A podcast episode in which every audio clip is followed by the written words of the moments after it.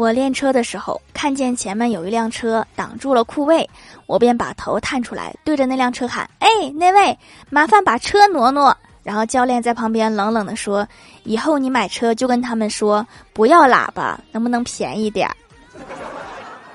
教练人真的不错，怎么买车他都教。原来可以不要喇叭。